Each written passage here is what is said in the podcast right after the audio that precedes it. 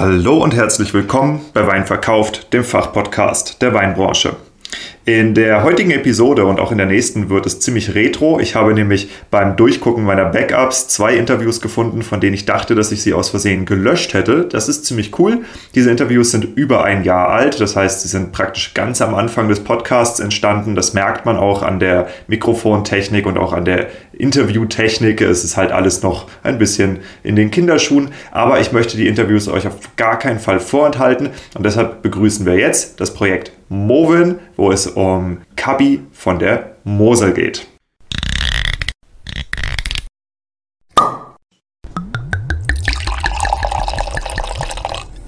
Wein gibt es nur, wenn die Winzerinnen und Winzer davon leben können.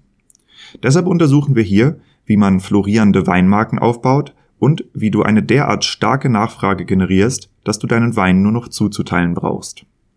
Du hörst Wein verkauft, den Fachpodcast der Weinbranche und hier geht es um die Kunst des Weinverkaufens. Wir sprechen über messerscharfe Positionierung, visionäre Verkaufstechniken, unterbewertete Nischen und entstehende Märkte im Weinbusiness.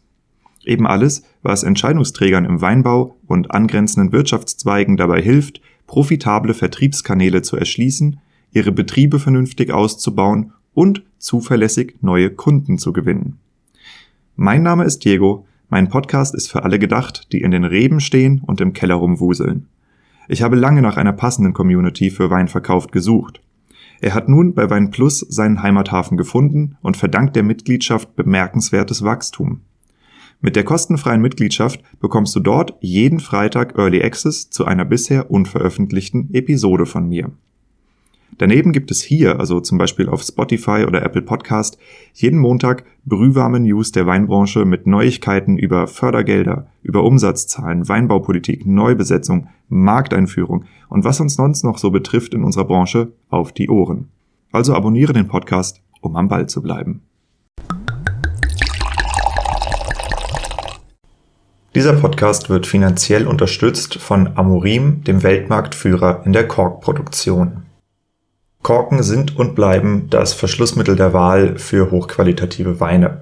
Und zwar nicht nur aus Kundensicht, sondern auch in Zeiten wie diesen, wo wir weltweite Lieferkettenengpässe haben und viele Verschlusssysteme eben gar nicht mehr so gut hergestellt werden können, weil die Lieferketten im Moment blockiert sind, zusammenbrechen wegen Krieg, wegen irgendwelchen Logistikschwierigkeiten. Äh, da zeigt sich eben genau die Stärke des Korkens, weil er wird hier in unserem Kontinent hergestellt. Und solltest du darüber nachdenken, wieder auf Korken zu wechseln oder bessere Korken einzusetzen, dann ist es wohl eine ganz gute Idee, dich mal an Amorin zu wenden.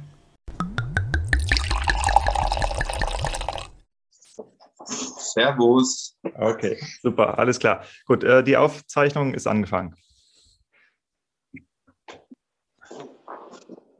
Meine heutigen Gäste, die ihr da so schön nebeneinander hocken seht, wie die Hühner auf der Stange, das sind Roman und Felix. Roman und Felix betreiben zusammen ein äh, Weinprojekt Movin Wein. Äh, das findet man unter movin-weine.de. Habe ich recht? Oder Weine oder wein.de? Weine.de. Genau, minusweine.de. Movin, also für Mosel und Wien, V-I-N geschrieben, movin.de. Äh, dort könnt ihr nachgucken, was die beiden machen. Sie sind selbst nicht die Winzer hinter dem Projekt, sondern die Initiatoren.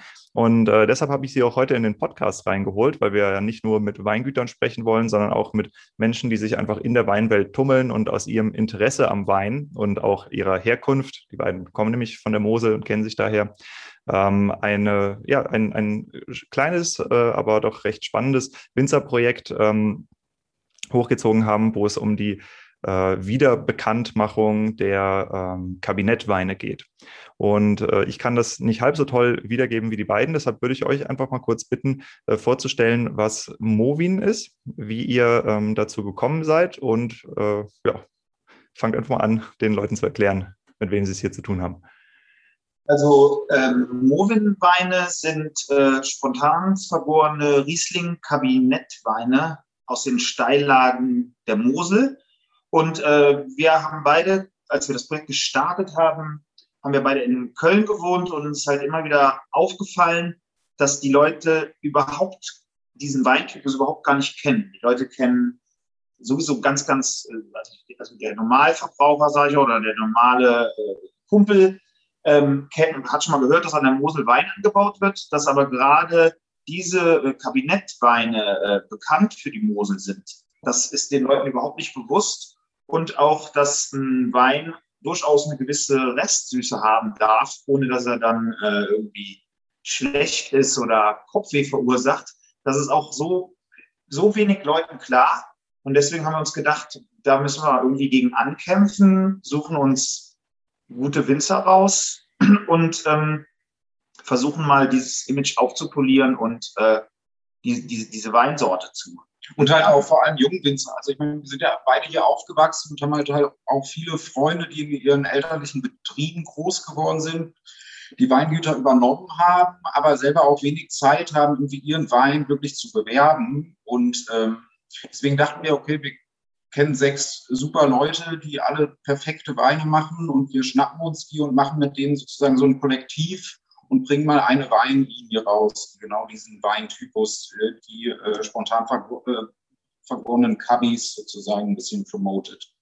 Mhm. Ja, uns war vor allen Dingen wichtig, dass wir denselben Weintypus haben, damit die Leute auch sehen können, äh, es macht wirklich einen Unterschied, äh, welcher Winzer den Wein gemacht hat und ähm, wo der Wein dann gewachsen ist. Also die sind alle an der Mose gewachsen, aber dass es halt ein Unterschied ist, ob das jetzt ein Peaceborder Goldtröpfchen ist oder eine Zeltinger Sonnenuhr. Diese, diese, diese Lagentypizität, was so ein bisschen nerdig ist, aber trotzdem aber auch spannend. Das wollten wir so ein bisschen durch dieses Projekt vermitteln. Hm. Ja, ich meine, das ist ja auch ein Thema, ähm, genau wie ihr sagt, also die, die Cubbies, die sind in der Weinszene natürlich bekannt, weil ich meine, klar ist der, die erste Qualitätsstufe, wo man nicht anreichert. Ähm, und die meisten Winzer, die du, die man kennt, sind halt so heimliche Cubby-Liebhaber. Ja? Und äh, insofern äh, finde ich toll, dass ihr das macht und auch wirklich dieses Gegeneinander probieren. Das ist ja genau das, was für, für uns Weinleute völlig normal ist. Und ja, du kannst zwischen den verschiedenen Rieslingen unterscheiden oder solltest es zumindest können. Ähm, aber für alle anderen, die nichts mit Wein zu tun haben, ist es halt echt schwierig. Und insofern ist es natürlich toll, wenn man gerade so eine Möglichkeit hat, auch mal zu gucken, okay, wie schmecken denn Weine aus einer ähnlichen Region und äh, sich nicht die Mühe machen muss, dann extra zu sechs Winzern zu rennen, die äh, mit, ähm, ich sag mal, vergleichbaren Voraussetzungen äh, unterschiedliche Produkte herstellen. Ne? Ähm, das ist ja cool. Aber ihr beide, ihr seid eben keine Winzer. Was macht ihr denn im echten Leben? Also ich arbeite in einem Technikunternehmen und äh, bin Product Owner. Wir arbeiten mit einer künstlichen Intelligenz. Und ich bin, ich bin Regisseur, ich mache Filme in dem Bereich hauptsächlich. Okay, ich, äh, ich, wenn ich deine Website richtig gefunden habe, hast du diesen kleinen Clip für Jan Böhmermann gemacht, wo das ZDF ihm alles Gute wünscht?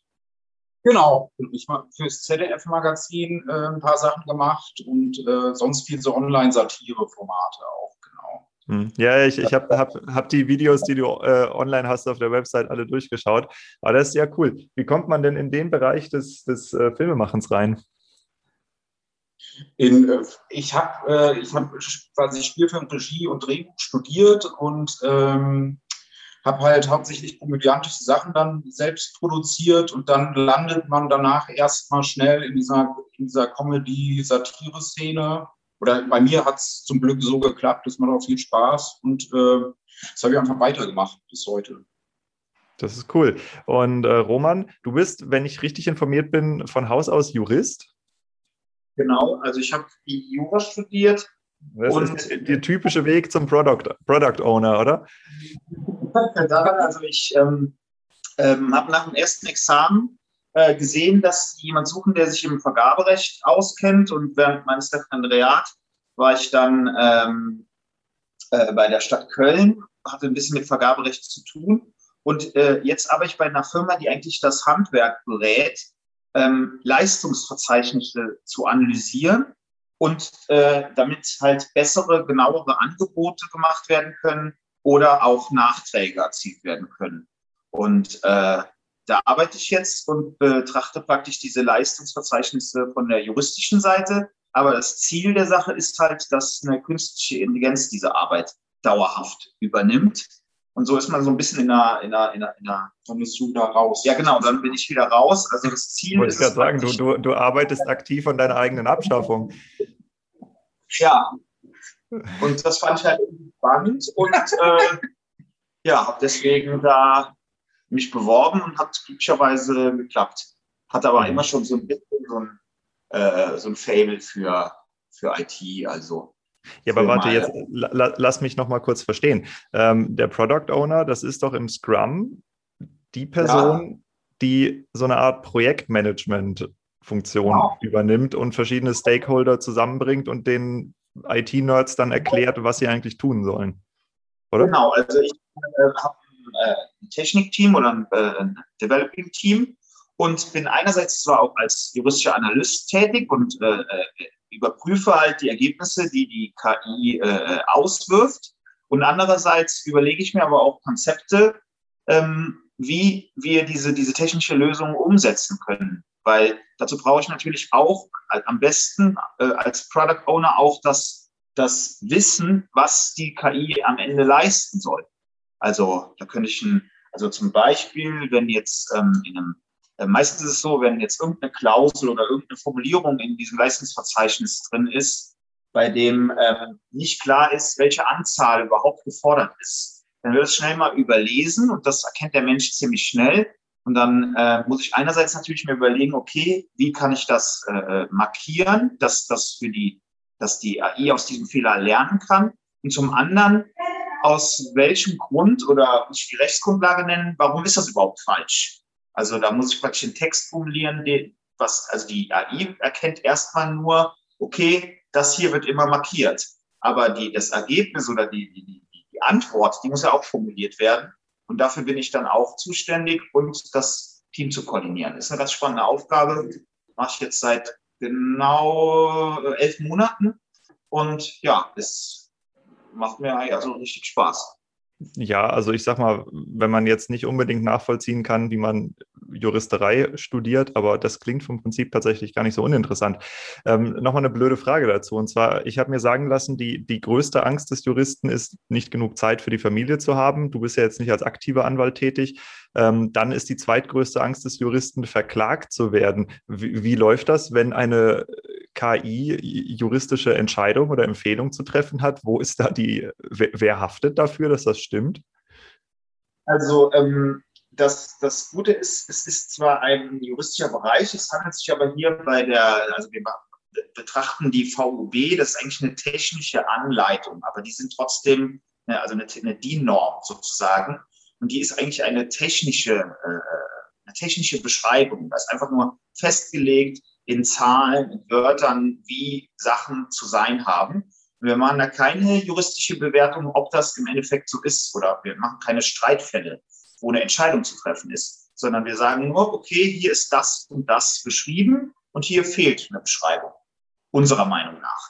Aber das ist praktisch in der, in der vorvertraglichen äh, Situation, da weisen wir nur darauf hin, dann wissen das die äh, Teilnehmer oder wir, wir beraten vor allem die Handwerker und die können dann selber entscheiden, was sie damit machen. Also wir sind praktisch äh, wie so ein Frühwarnsystem, bevor überhaupt eine juristische Meinung dazu fällig wird. Weil kann ja sein, dass das dem Auftraggeber bewusst ist und der auch direkt oder nicht bewusst ist und der dann, äh, wenn man die nachfragt, einen Hinweis gibt und sagt so, ja, wir brauchen davon fünf Stück.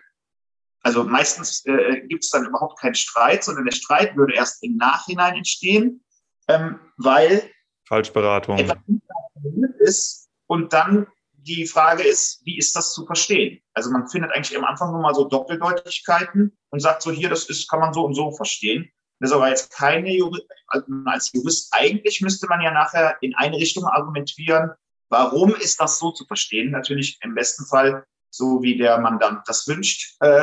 Oder warum ist es nicht so zu verstehen und man muss dann dem Mandanten raten, äh, äh, da nicht zu klagen oder nicht auf sein Recht zu bestehen, weil es eindeutig anders zu verstehen ist.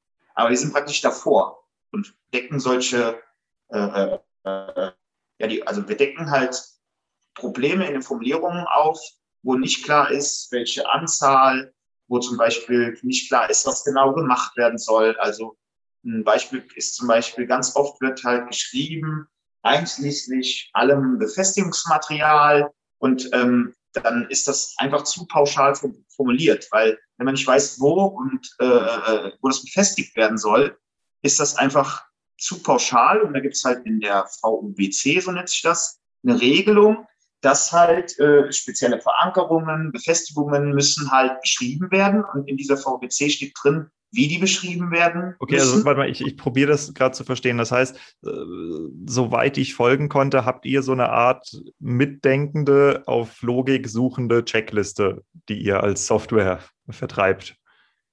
Also die auf Logik suchende Checkliste, also die, die haben wir und die, wir trainieren damit praktisch eine, eine, eine, eine ja, wir, wir trainieren mit einer künstlichen Agenz, Intelligenz. Da ist äh, Amazon mit drin und äh, ist eigentlich ein kleines Startup in, in Wittlich.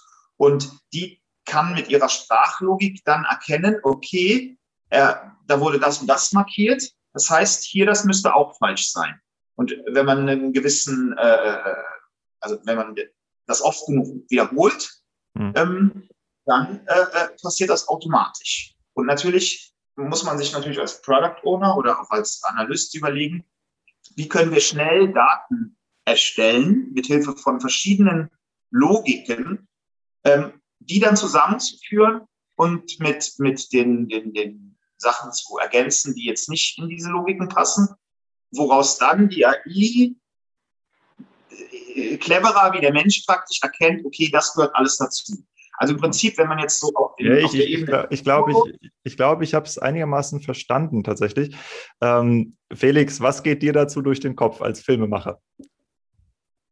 Ich äh, habe kurz ausgeschaltet, muss ich Ich war kurz woanders. Äh, passiert mir häufiger. Ähm, nee, ich äh, finde es Gerade ist euer Sound ausgegangen. Ja, das war, weil gerade war ein Anruf. Entschuldigung, habe ich weg. Ah, okay. Ähm, KI, grundsätzlich spannendes Filmthema. Product Owner und ähm, verbesserte, ver verbesserte Checklisten für Aufträge ist so ein bisschen unfilmisch erstmal. Stelle ich mir erstmal langweilig vor als Film, aber ähm, machen wir dann einfach, wenn man sich durch die KI hat ersetzen lassen, dann gehen wir die Filme zusammen wieder an. Ja, du kannst, kannst eine tragische Story von dem Menschen, der sich selbst abschafft, äh, in Szene genau. setzen. ja, aber okay, cool. Ich, ich, ich glaube, ich glaub, wir haben verstanden, ähm, was ihr beide sonst so macht. Und ähm, Genau. Dann lasst uns jetzt mal wieder ein bisschen zurück zum Thema Wein kommen, weil wir wollen uns jetzt nicht nur an äh, Baurecht und KI und Filmen festbeißen, auch wenn das vielleicht noch später Teil des Podcasts werden wird.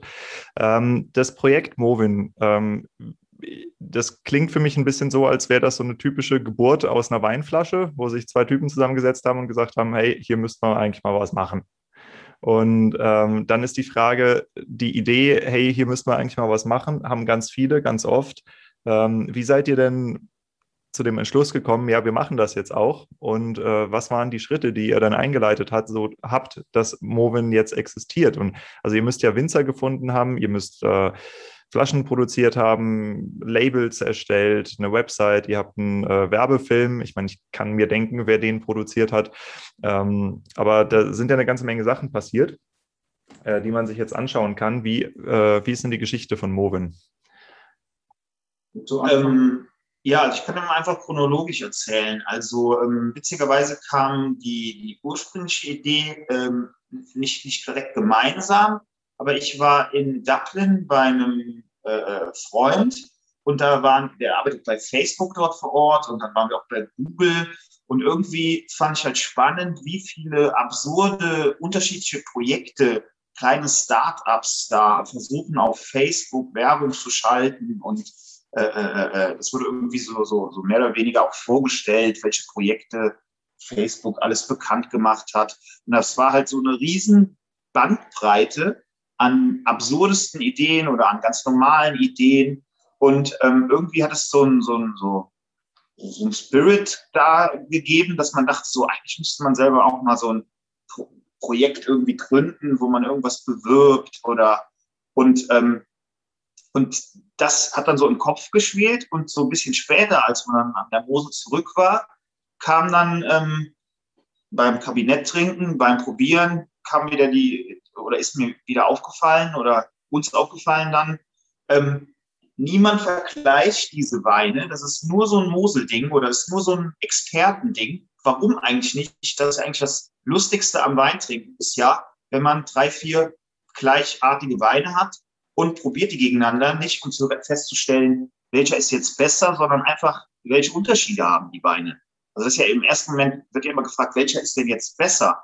Es geht ja nicht um besser oder schlechter bei dem Wein, sondern einfach, äh, die sind halt unterschiedlich und machen deswegen gerade zusammen Spaß. Und ja, und da kam halt so die Idee, äh, äh, so ein Projekt mal zu starten in diese, in diese Richtung. Und vor allem, da wir ja viel auch mit restsüßen Weinen sozusagen aufgewachsen sind und für, das, äh, für uns das auch immer einfach, also gerade die Kabis einfach sehr viel Spaß gemacht haben.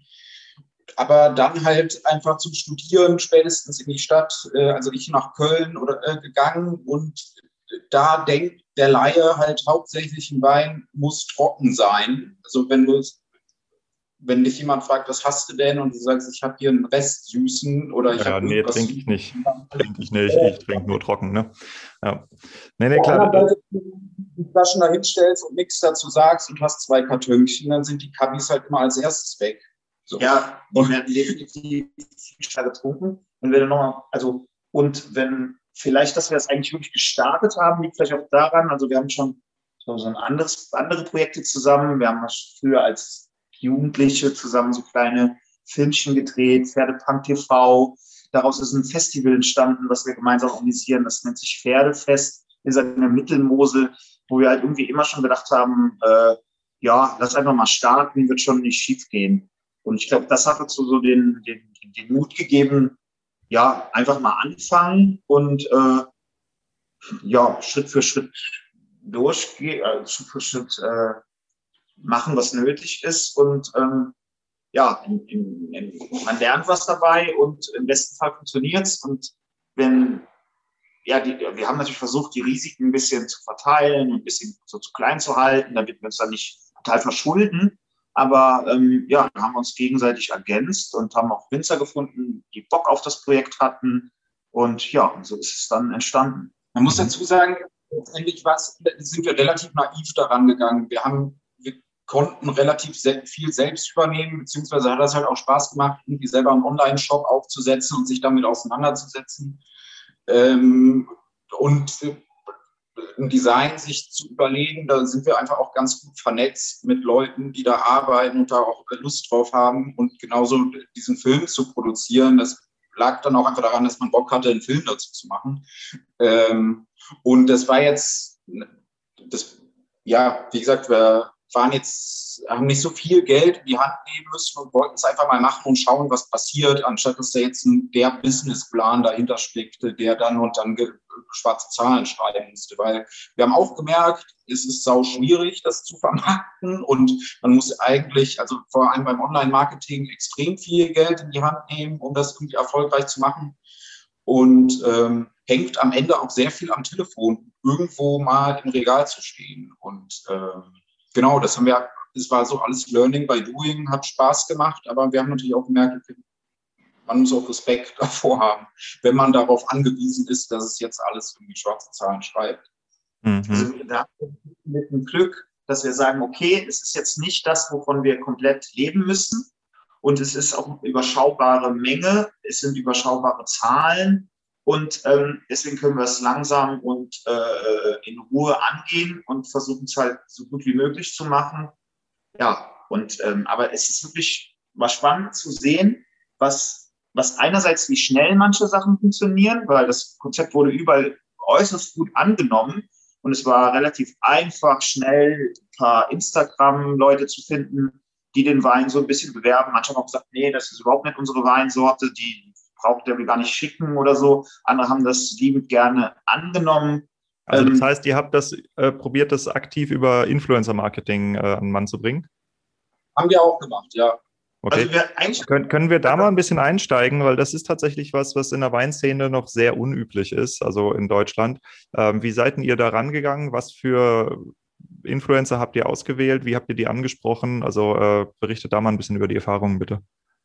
Wir haben erstmal haben wir geschaut, also einfach mal durchgeguckt, wen gibt's, wer hat wie, also natürlich auch wer hat wie viel Follower, wo hat man am meisten Reichweite, wenn wer jemand nimmt und dann auch ein bisschen die Aufmachung halt, wie ist der Stil, finden wir, das? Passt da rein? Und dann haben wir die einfach ähm, direkt über Instagram auch angeschrieben, haben gesagt, wir haben den und den Wein, haben eine kurze Beschreibung geschrieben, hättest du Lust, den mal äh, zu probieren und vielleicht was dazu zu verfassen und dann schickt man mehr oder weniger die Kartons äh, quer durch Deutschland oder vielleicht auch international ein paar und äh, guckt, was dabei rumkommt. Also der Vorteil war natürlich oftmals, ähm, also unsere Seite hatte ja schon ein bisschen Look und, äh, und wir hatten ja schon mal diesen Trailer und man hat gesehen, okay, da ist ein bisschen was Hochwertiges entstanden und deswegen war es vielen schon mal so, ah ja, das sieht ja ganz cool aus, die Geschichte ist cool.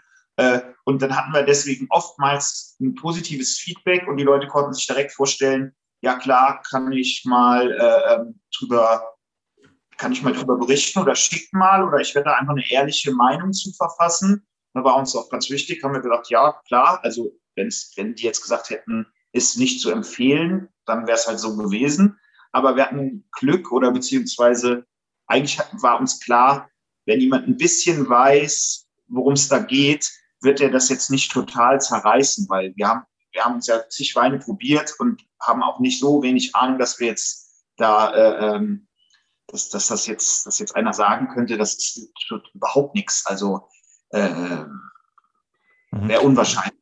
Wie, wie, war der, wie war der Erfolg von den Instagram-Kampagnen? Also habt ihr darüber auch abgesetzt oder habt ihr eigentlich nur Reichweite gekriegt? Unterschiedlich. Also so richtig, also dass man sagt, so, das ist jetzt, dass man da ständig absetzt dadurch, ist nicht so. Wenn gepostet wird, gehen dann schon mal Größe des, des, des, des äh, Instagram-Accounts oder äh, an dann wurden schon so, also ich glaube, das maximal waren mal, dass so sieben, acht Kartons dann tatsächlich unmittelbar nach Veröffentlichung bestellt worden ja, sind. Genau. Und wenn es aber dann fünf Tage später bestellt wird, kann man ja nicht mehr wirklich sagen, ist das jetzt davon oder weil es kam, wir haben ja relativ schnell hintereinander dann äh, mehrere ähm, Influencer angefragt und äh, manche haben darüber berichtet, manche haben gesagt, okay, ich mache daraus nur eine äh, Story und ähm, das war halt auch indirekt. Irgendwann ist man halt in, äh, in irgendwelchen Reviews auf, aufgetaucht, wo irgendwie 20 Flaschen in Dänemark in irgendeinem, äh, in irgendeinem Wettbewerb ähm, verkostet wurden und äh, dann landet man da irgendwie auf Platz 8 und hat aber selber nie die Flasche. Also es war irgendwie nicht so bewusst, dass. Wie kommt man da hin in dieses Ranking? Wieso war man da? Also da war eine Kabinettprobe, dann waren wir auf Platz 8 gerankt mit einem Wein von uns. Und da war halt die Frage, wir haben auch mit dem Winter gesprochen, also da, da, hat jemand sich tatsächlich dann das Paket wohl bestellt und hat da dieses, äh, äh, es war, war ein relativ großer Block dann, der vorher nicht geantwortet hatte, der hat aber dann in diesem Ranking darüber berichtet, hat aber nie geantwortet oder zurückgeschrieben. Das war dann so ein Also es ist relativ diffus dann. Also man kann natürlich sagen, okay, das wurde jetzt da gepostet, am nächsten Tag gehen irgendwie acht Kartons hier raus. Aber ansonsten alles, was danach kommt, ist schwer einzuschätzen. Es wirkt natürlich relativ direkt, einfach weil man auch schnell über Instagram halt einfach mit jedem Menschen äh, Kontakt hat. Und das funktioniert halt einfach sehr direkt wenn man jetzt bei Rewe anruft, musst du halt einfach 20 Mal anrufen, bis du da, bis du da mit dem Filialleiter, bis du den am Hörer hast. Und äh, das ist halt einfach was, was ganz anderes. Hm. Und ähm, das, die, die Agreements, die ihr da mit den Influencern getroffen habt, ähm, war das unbezahlt? War das bezahlt? Habt ihr einen, äh, einen Vertrag aufgesetzt oder war das einfach so ein Ja, schick mal zu und ich schaue, was ich daraus mache? Oder wie ist es gelaufen bei euch? Wir haben keinen, also wir haben nie dafür bezahlt. Also das haben wir vorher gesagt.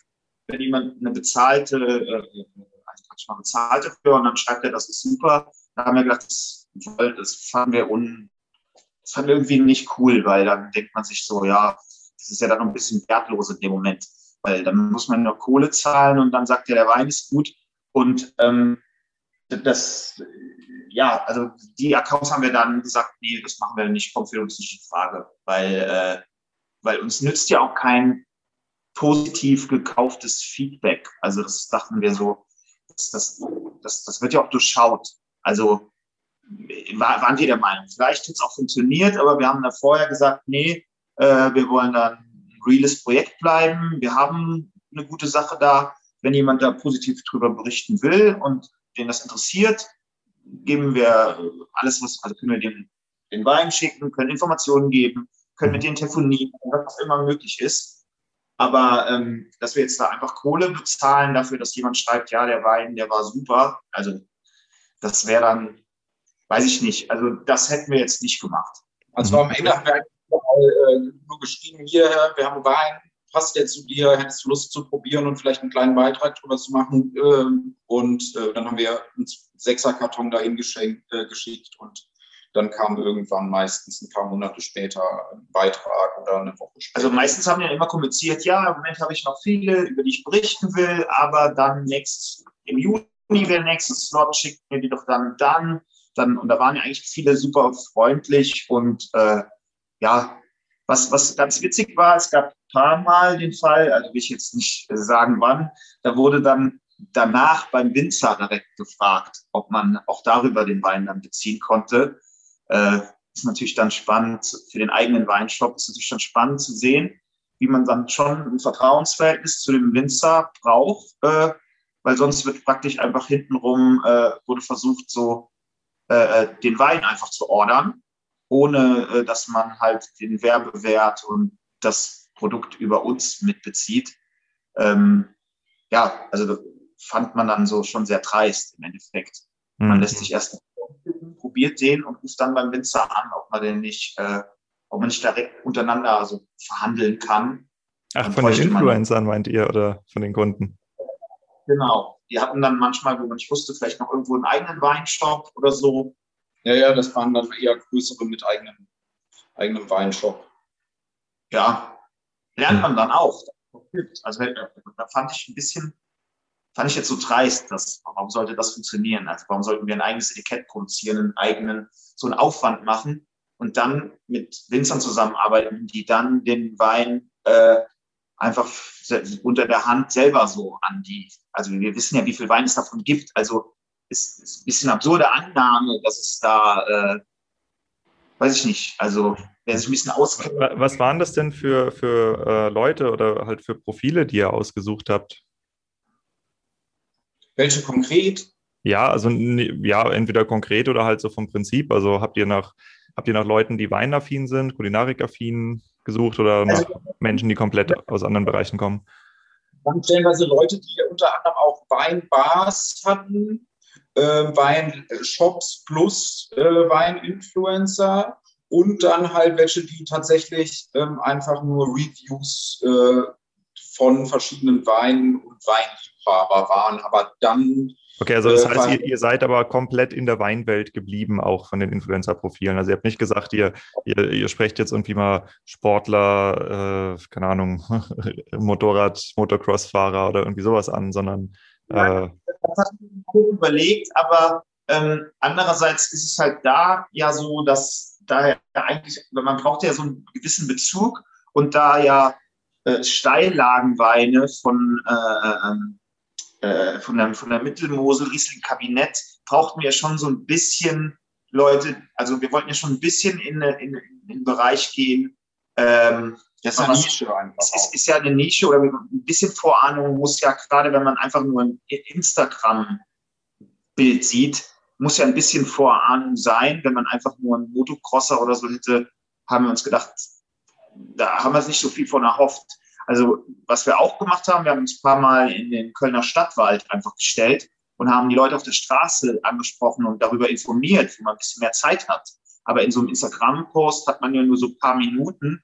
Ähm, da, ähm, oder ein paar Zeilen, meine ich damit, nicht ein paar Minuten, da, da, da kriegt man das Projekt nicht genug erklärt, dass es dann einer dann kauft, wenn er gar keine Vorahnung hat. Da hat es besser funktioniert, wenn das wirklich ein bisschen weinaffine Leute sind, die dann auch auf die Homepage gehen, wenn die dann verlinkt war, sich das durchlesen und dann vielleicht Interesse daran haben. Hm, hm.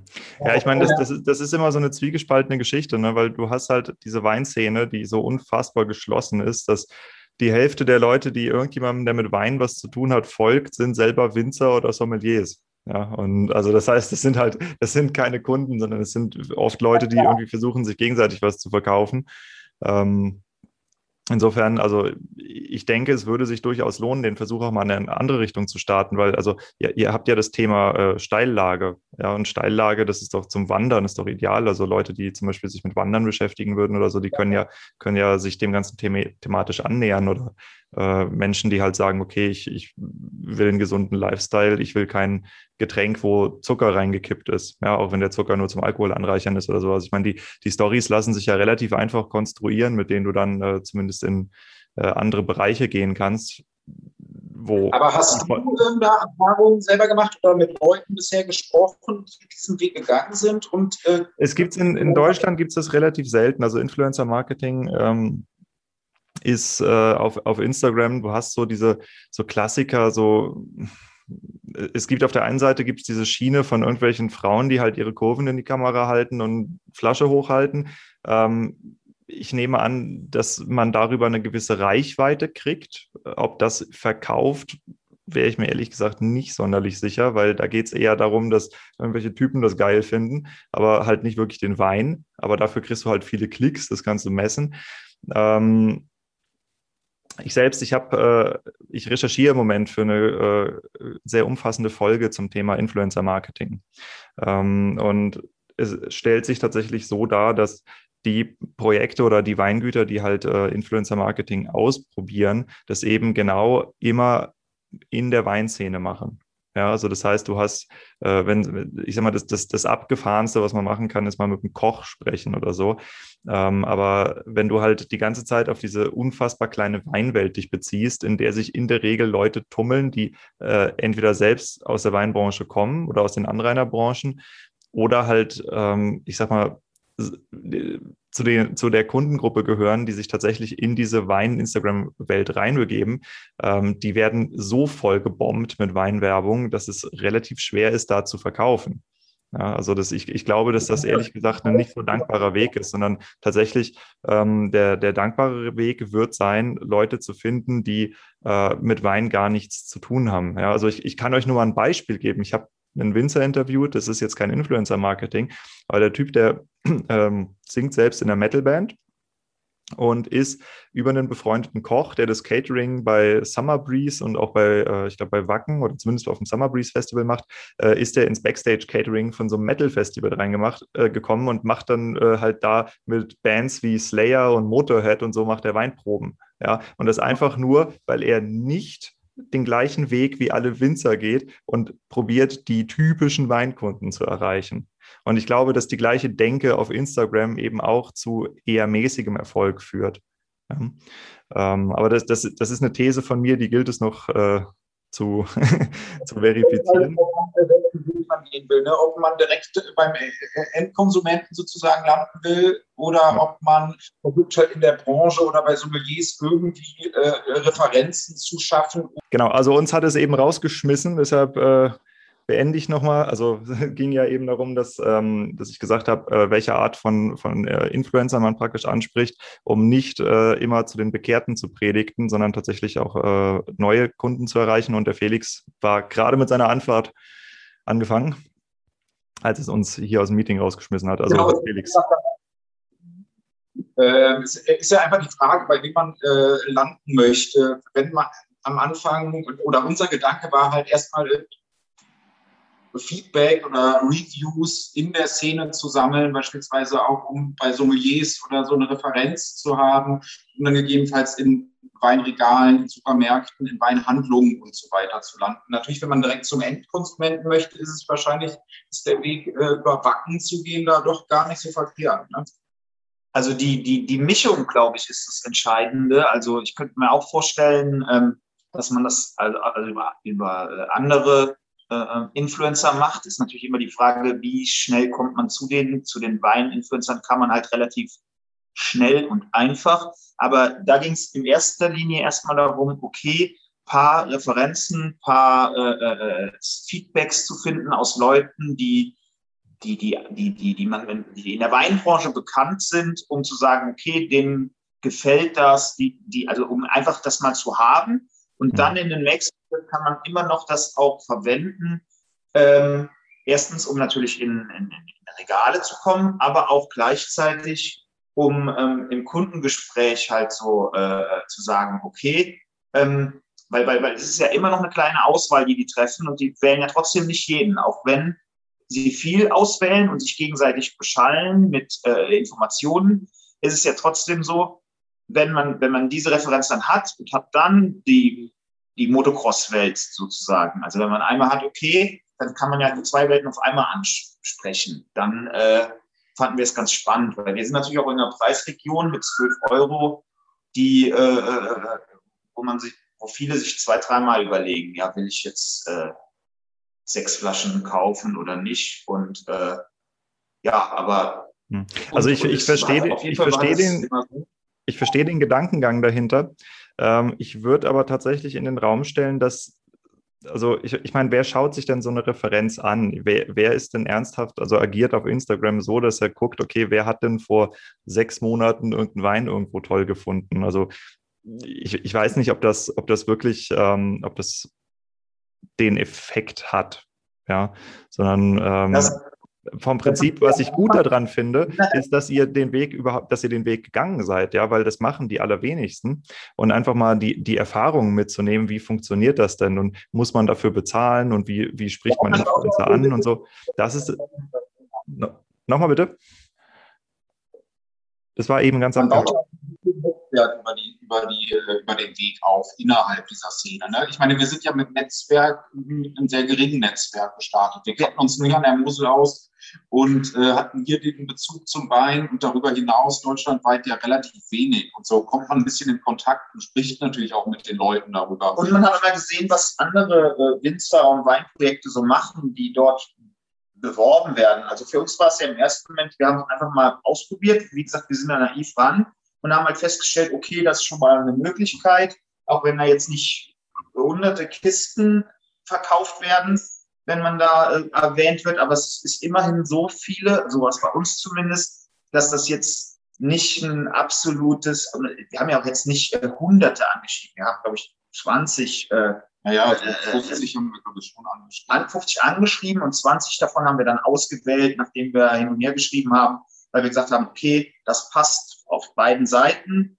und die haben dann über uns berichtet. Also das ist ja, man muss ja, ja ich meine, das ist ja schon mal eine ziemlich coole Quote. Ja, also da gibt es andere Akquise-Maßnahmen, die deutlich fruchtloser sind, ähm, gerade was halt auch die, die Menge der Kontakte, die du brauchst, äh, angeht.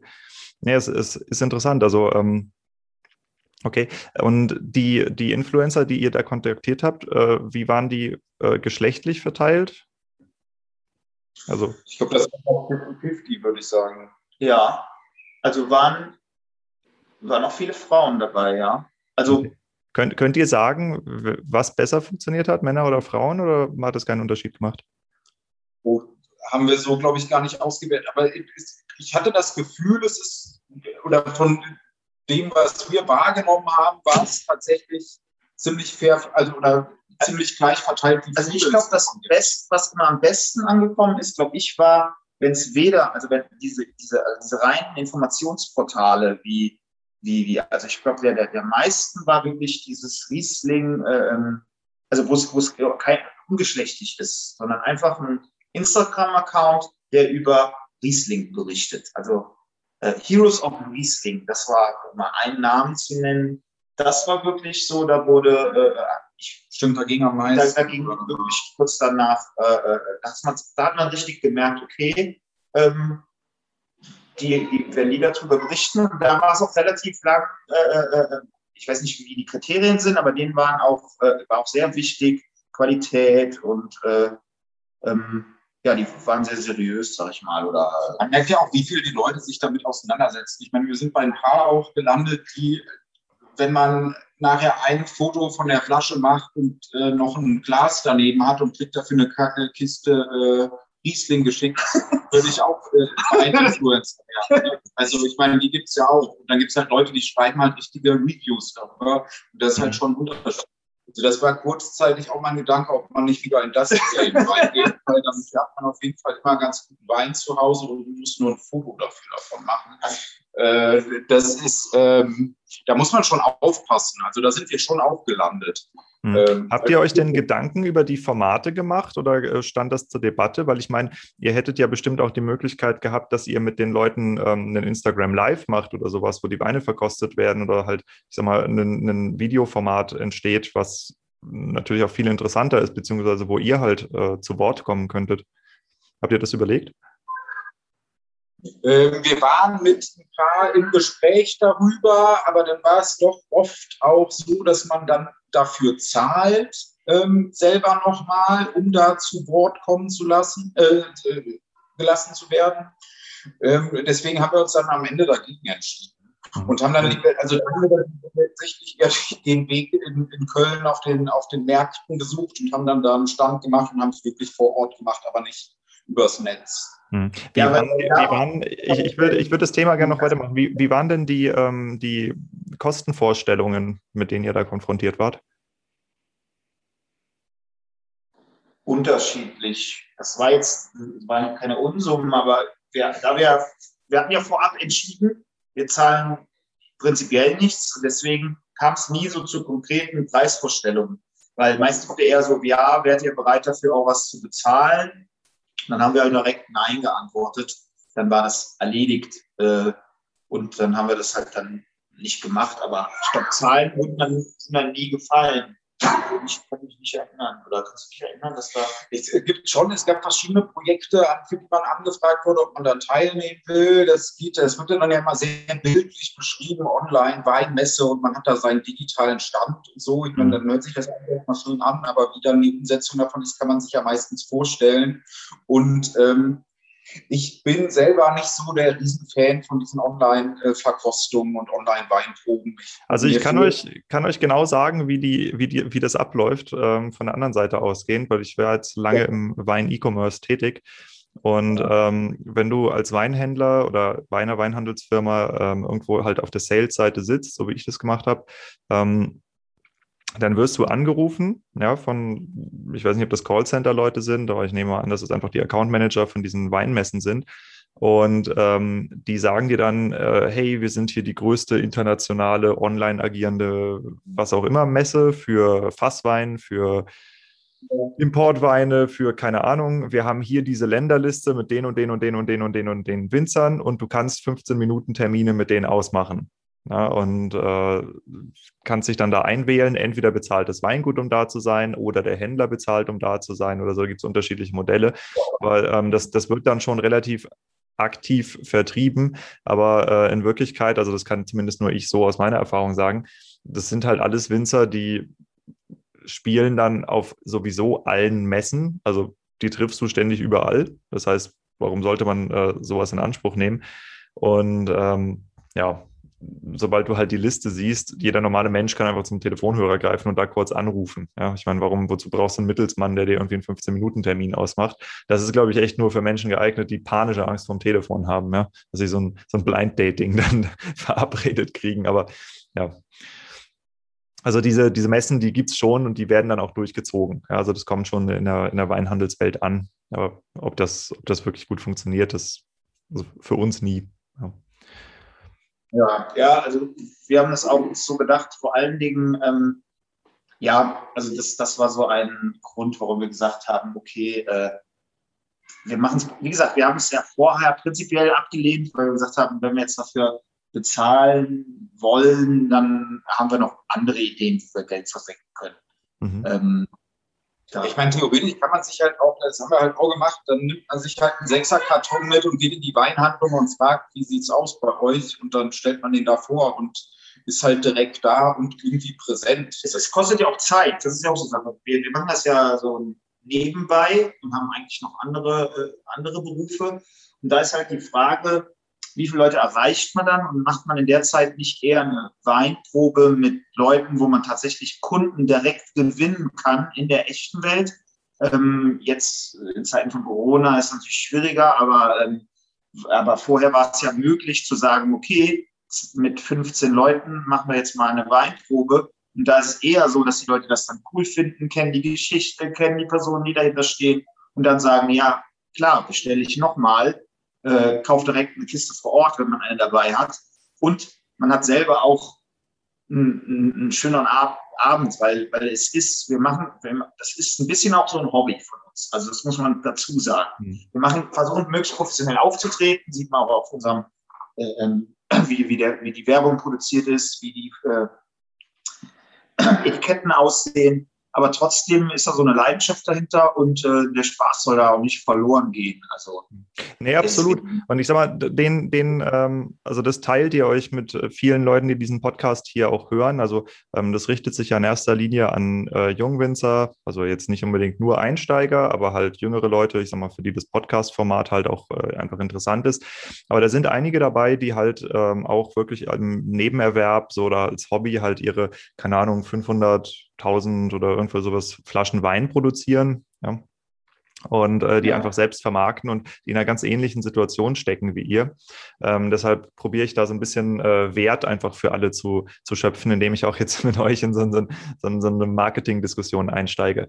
Äh, ich habe mir im Vorfeld zu der Sendung eure ähm, Social-Media-Accounts angesehen und äh, habe nun auch ein bisschen mittlerweile Ahnung davon, ähm, was, was auf Social Media eigentlich gute Ideen sind und was nicht. Wollt ihr mal hören, was ich dazu denke? Ja, das wäre jetzt immer eine Frage gewesen, was du denkst. Okay, also ähm, euer Gesamtauftritt, so wie ihr das gesagt habt, ist sehr stimmig. Also Corporate Identity, gut. Ja, ich, das kann man jetzt mögen oder nicht. Die Farben, das Design, wie auch immer, das ist ja sehr, sehr subjektiv. Das ist auch, darum geht es überhaupt nicht, sondern die Corporate Identity im Allgemeinen finde ich sehr gut. Ähm, was mich aber stört und was eben, glaube ich, auch der, ähm, der Faktor ist, mit dem ihr euer Social Media Marketing auf ein ganz neues Level heben könnt, ist, ähm, dass eure Posts offensichtliche Werbung sind. Also das sind in der Regel, jedes zweite Bild ähm, ist die Flaschen plus viel Spaß damit oder jetzt im Angebot, nenne ich im Angebot, aber jetzt, jetzt verfügbar oder sowas. Und ähm, überlegt mal, wie das selber ist, wenn ihr auf Instagram seid oder auf Facebook, ich weiß nicht, was ihr nutzt, wenn ihr da durchscrollt und äh, eine Firma zeigt euch einfach hier jetzt kaufen, hier jetzt kaufen, hier jetzt kaufen. Das ist nichts, wo ihr persönlich sagt, oh geil. Ja, sondern das wird einfach nur so schnell wie möglich weitergescrollt. Also das heißt, ähm, metaphorisch betrachtet, ähm, probiert ihr die ganze Zeit äh, wie beim, beim Fußball, ja, wenn das Tor schießen ist der Verkauf und ihr probiert einfach, egal wo ihr gerade mit dem Ball seid, drauf zu ballern. Und es kann ab und zu mal funktionieren, aber in Wirklichkeit, ähm, wenn ihr wisst, wie man Fußball spielt, ja, und das muss, dafür muss man jetzt kein Profifußballer sein, gibt es ganz viele Vorbereitungsschüsse und äh, Hin- und Herwechsel, bis ihr vorne vor das gegnerische Tor kommt, in Reichweite, so dass die Abwehr nicht mehr im Weg ist. Und die Abwehr ist der Werbefilter, den jeder von uns mittlerweile halt eingebaut hat, weil die Werbung online so omnipräsent ist. Und ähm, diese, diese Zwischenschüsse, diese Ballwechsel, die muss man selber ähm, auf Social Media machen. Und das könnte also das, das, sind einfach die Geschichten, das Storytelling, ähm, was, was rund um den Wein da ist. Und da habt ihr nämlich ganz viele tolle Themen, die sich anbieten. Ne? Ihr habt äh, die Mosel als Landschaft. Ja, ich meine, äh, Felix, man sieht ja in deinem Video äh, zu dem Pferdefest, wo ihr da mit diesem geilen Moped durch die Weinberge fährt, fahrt oder so. Ja, also ähm, da, da ähm, so, solche Bilder, ja, das ist, ist doch der Hammer. Ja, und wenn man dann auch noch äh, erzählt, das ist die Gegend, wo solche verrückten Leute wie ihr herkommen und das ist auch noch der Wein, den die machen, das sind tolle Geschichten, ja. Oder äh, das Thema, was ist genau, was ist Kabinett? Ja, warum, warum trinken Leute, die sich auskennen, Kabinett? Ähm, ihr könntet Instagram Lives mit euren Winzern machen, ja, wo die sagen, hey, ich stehe gerade hier 2021 in dem und dem Wingert, von dem es die 18er Flaschen Kabi gerade perfekt trinkreif. Ähm, da und da gibt, dann habt ihr, ah, das Thema Trinkreife. Ja, lass uns doch mal über Trinkreife was sprechen. Und ähm, also es gibt lauter so, so Themen, die einfach nicht den direkten Verkauf machen. Ja, die überhaupt nicht ja. darauf abzielen zu verkaufen, aber die den Ball mehr vors Tor bringen. Und das fehlt. Also, das sehe ich gar nicht bei euch. Also, sondern ich sehe so, wir sind hier mal auf dem und dem Fest. Ja, und dann wieder hier Flaschen, hier Flaschen, hier Flaschen. Und äh, das ist einfach, ich sag mal, aus der Fußballmetaphorik kommt, probiert ihr planlos aufs gegnerische Tor zu bolzen. Und das ist aber auch ganz normal. Also nehmt das nicht persönlich jetzt bitte, sondern es ist einfach nur das, was ich sehe. Und ich glaube, dass äh, wenn ihr ein bisschen mehr mit euren Winzern interagiert, ja, und einfach die, ich weiß gar nicht so genau, wie die Winzer heißen tatsächlich, ich habe es mir jetzt nicht auswendig merken können, ähm, aber die einfach mal anrufen und mit denen mal ein Instagram Live machen, das wäre, das ist die Art von Content, die das Ganze extrem aufwertet und wo auch, ähm, wo ihr dann halt mit eurem Projekt auch sagen könnt, hey, wir, wir haben halt hier diese intensive Verbindung mit den Winzern und wir kommen selbst aus der Gegend, wir sprechen den gleichen Akzent, wir wissen, worum es geht und wir wissen, was auch genau die Themen sind, die transportiert werden müssen. Und was transportiert werden muss, ist eben nicht, dass die Flasche 12 Euro kostet, sondern warum sie 12 Euro kostet. Ja. Also das, das, ist, das sind meine, meine Two Cents zu euren Accounts da. Also, also zu, zu dem ersten, ähm, mit diesem, dass man von überall versucht draufzuschießen, ist eine gute Metaphorik, sag ich mal. Ähm, also was ich, also als ich, habe ja am Anfang erzählt, dass ich da bei Facebook beim Kollegen war, der auch äh, praktisch äh, schon sich damit auskennt, der arbeitet da. Und er hat am Anfang halt den Rat gegeben, ähm, also wenn man jetzt Nike oder so sieht, die posten ihren Schuh und ihre Flasche, Gläser, Wein, weil die Leute, die auf so eine Seite followen oder anklicken, die wollen genau diesen Content. Und wenn man zu viel drumrum macht, war so sein Tipp, dann äh, ähm, ist das zwar nett und unterhaltsam, ist aber nicht, äh, äh, man, man, man baut die Reichweite auf, hat aber nicht die Leute, die das wirklich äh, äh ähm, also, also, also man ersetzt nicht diesen Kaufimpuls. Und es wäre eben nicht so, dass es jetzt nur das, durch mehr, ähm, also, also er meinte so, man kann ruhig immer die Flasche, immer den Wein, immer so, sowas ein Tipp. Wirklich mit jedem. Ja, aber schau mal, schau mal. Ähm, ich, ich glaube, dass das ehrlich gesagt, also ich, ich meine, ich will mich jetzt nicht so hinstellen, dass ich mehr weiß als dieser Typ, aber allein aus der Logik einer Plattform heraus würde ich das für Bullshit erklären. Weil was will denn eine Plattform wie Facebook oder Instagram? Die, die Plattform, die will nicht euch eine möglichst kostenlose oder möglichst tolle Werbeplattform bieten, sondern die sind daran interessiert, den User, also den, den aktiven Nutzer, so lang wie möglich auf Instagram oder auf Facebook zu halten, um Werbeeinnahmen zu generieren. Und das passiert eben nicht, indem sie dafür sorgen, dass besonders langweilige Werbung gesehen wird, sondern indem sie dafür sorgen, dass besonders interagierende, menschlich wirkende Beiträge geguckt werden, so dass das, ähm, also die, die Werbung muss so nativ sein, ja, dass, dass es sich nicht anfühlt, als würde die Firma Movin was schreiben, sondern als würde der Roman sagen, hey, ich stehe hier gerade im Weinberg und äh, suche die Weine für den nächsten Jahrgang aus. So muss sich die Werbung anfühlen, damit äh, Facebook nicht so im, im, äh, in der Wahrnehmung seiner User zu so einem billigen Werbeding verkommt weil dann gehen die nicht mehr auf Facebook und dann ist Facebook tot. Und das ist, glaube ich, die eigentliche Logik dahinter, auf die gerichtet man seinen Content produzieren muss. Also du musst wirklich, du musst einen Mehrwert, du musst einen Entertainment-Wert bieten. Ja, also das ist das, was ich, was ich glaube, was, was ein Grundfehler ist, ähm, halt diese, diese, das Produkt nach vorne. Ich, ich weiß nicht, ob es so gut funktioniert. Ja. Social Media Marketing Weinbereich. Wie, äh, hast, du, äh, hast du den weiter erforscht? Hast du da irgendwelche Zahlen, wie sehr der gerade genutzt wird in den Bereichen? Jetzt vor allem ja, auch. Ähm, du, also du hast im, im Weinbereich hast du ein paar Player, die, ähm, die überhaupt äh, Social Media Werbung machen. Ich habe jetzt mit einem Winzer zum Beispiel gesprochen, der äh, seine Online-Weinproben halt bewirbt. Ja, also der, ähm, der macht das aber zum Beispiel, also der macht das relativ geschickt. Der schaltet halt Anzeigen für die Online-Weinproben, ähm, wenn das äh, vor Ostern, vor Weihnachten halt so typische Termine sind. Ähm, ansonsten arbeitet der viel über Veranstaltungen, ja, weil obwohl keine Veranstaltungen mehr im echten Leben im Moment stattfinden, äh, gucken trotzdem alle, was ist irgendwo los. Ja, das heißt, du kannst über Veranstaltungen relativ günstig Reichweite aufbauen.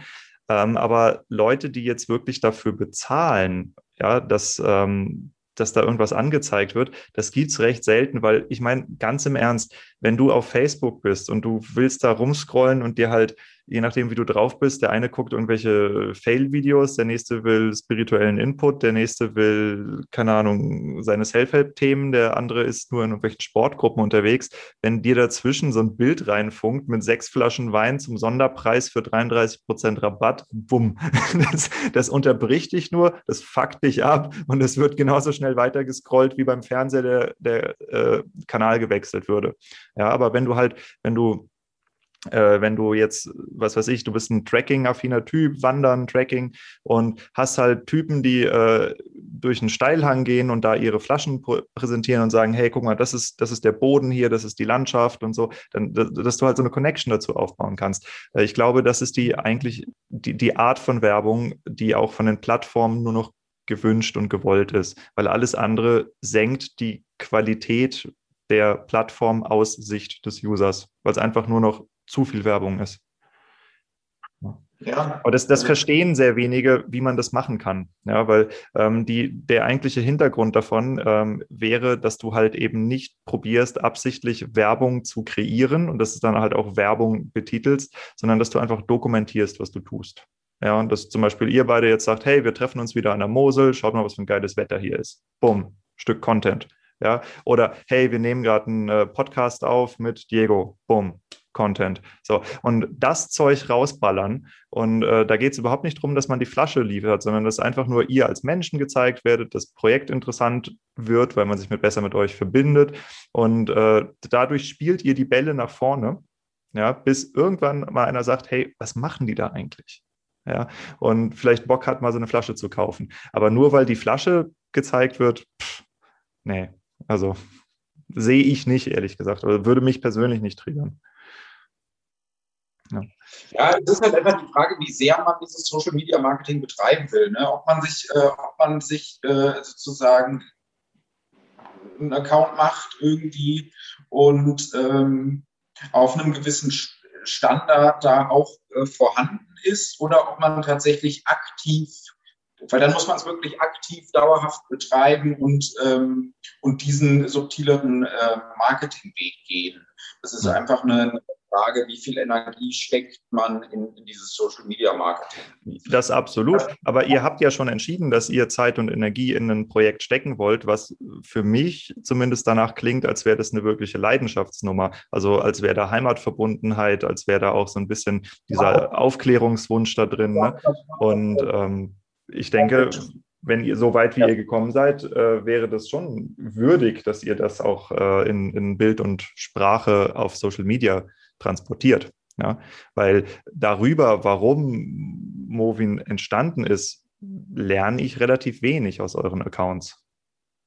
Okay, das ist, das ist natürlich, dafür würde es sich anbieten, um das, um das genauer zu beschreiben, als das jetzt irgendwie nur auf der Internetseite in Form und Bild zu bringen. Ne? Ich, ich glaube, du hast ja vollkommen recht, aber ich glaube, es fehlt uns beiden oder ich glaube, da müsste man sich mal genau damit beschäftigen wollte diesen Schritt gehen und wirklich dann auch diese Persönlichkeit da reingeben. Einerseits ist das so, das ist unser leidenschaftliches Projekt, aber sind wir auch bereit, okay, wir gehen jetzt auch damit in die Öffentlichkeit, posten mhm. bei Facebook persönliche Dinge, was wir so machen, inwiefern wollen wir so tatsächlich dann in diese Öffentlichkeit äh, in einer, Johann, mein Sohn kommt hier gerade rein, ähm, wie oft wollen wir ähm, tatsächlich da stattfinden und wirklich unser Gesicht die ganze Zeit dafür einhalten. Das glaube ich, das haben wir nie so für uns entschieden und äh, ja, das müssten wir dann entscheiden und müssten sagen, okay, lass das machen, aber dann muss man nämlich aber, glaube ich, auch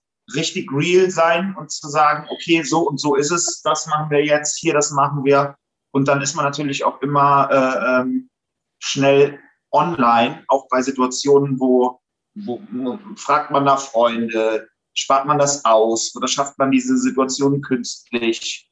Hm. Die aber so ja, das, das, genau, das ist eben das, was ich meine. Wenn man anfängt zu produzieren, dann, dann kommt man in diese Situation, wenn man einfach nur dokumentiert, dann eben nicht. Also ich sag mal, wenn ihr wandern geht, zeigt euch beim Wandern in der Mosel. Ihr entscheidet ja selbst darüber, was gepostet wird. Ja, es, es, es sagt ja keiner, dass ihr euch eure Kinder und eine Flasche Wein auf dem gleichen Foto präsentieren müsst. Das ist ja komplett eure Entscheidung, was den Weg in den Account findet.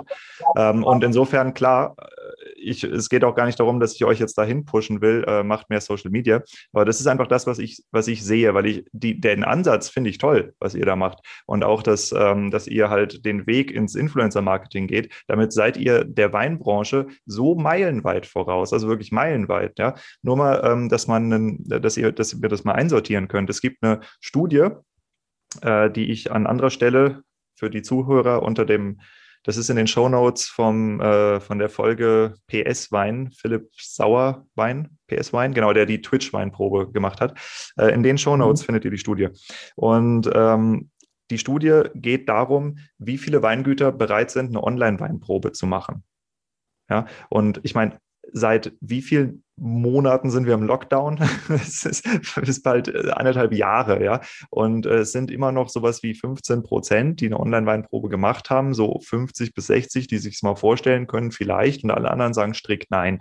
Und mit der gleichen Einstellung gehen halt alle an das Thema äh, Social Media Marketing ran. Ja, und das in einer Gesellschaft, wo gleichzeitig ähm, die, die Debatte darüber läuft, wie sehr Social Media dazu führt, dass rechtspopulistische Parteien gewählt werden, also definitiv mächtig sind, wo äh, fast alle Leute ihre Partnersuche nur noch irgendwelchen Algorithmen anvertrauen, ja, und äh, dann aber, ja, nee, das Verkaufen, hm, das weiß ich nicht, ob das so funktioniert. Ja, klar funktioniert das. Man muss es nur machen. Ja.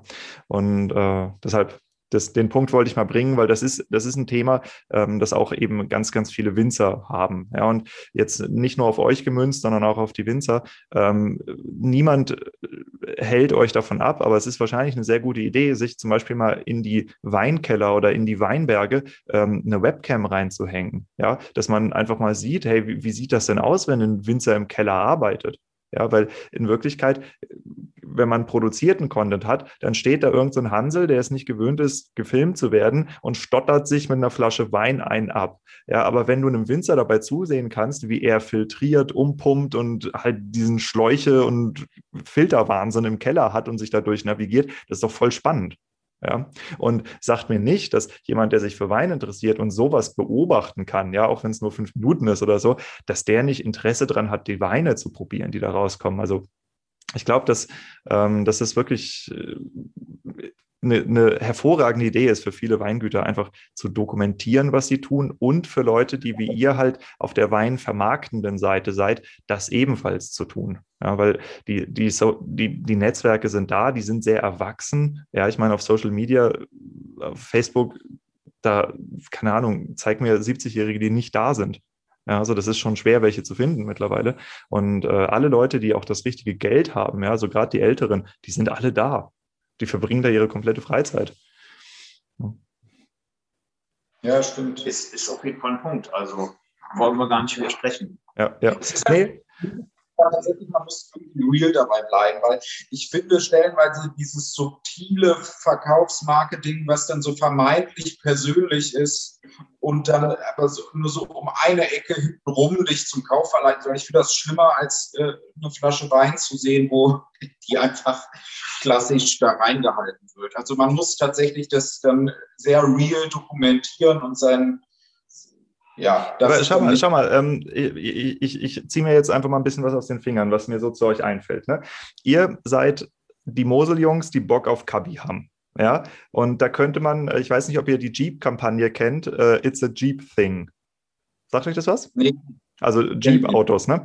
Und It's a Jeep Thing, das ist halt so wirklich das, so dieses, so, so ein, da wird so eine In-Group aufgebaut. Ne? Es ist halt so ein Jeep-Ding. So, du verstehst nur, warum man Jeep fährt, wenn du Jeep fährst.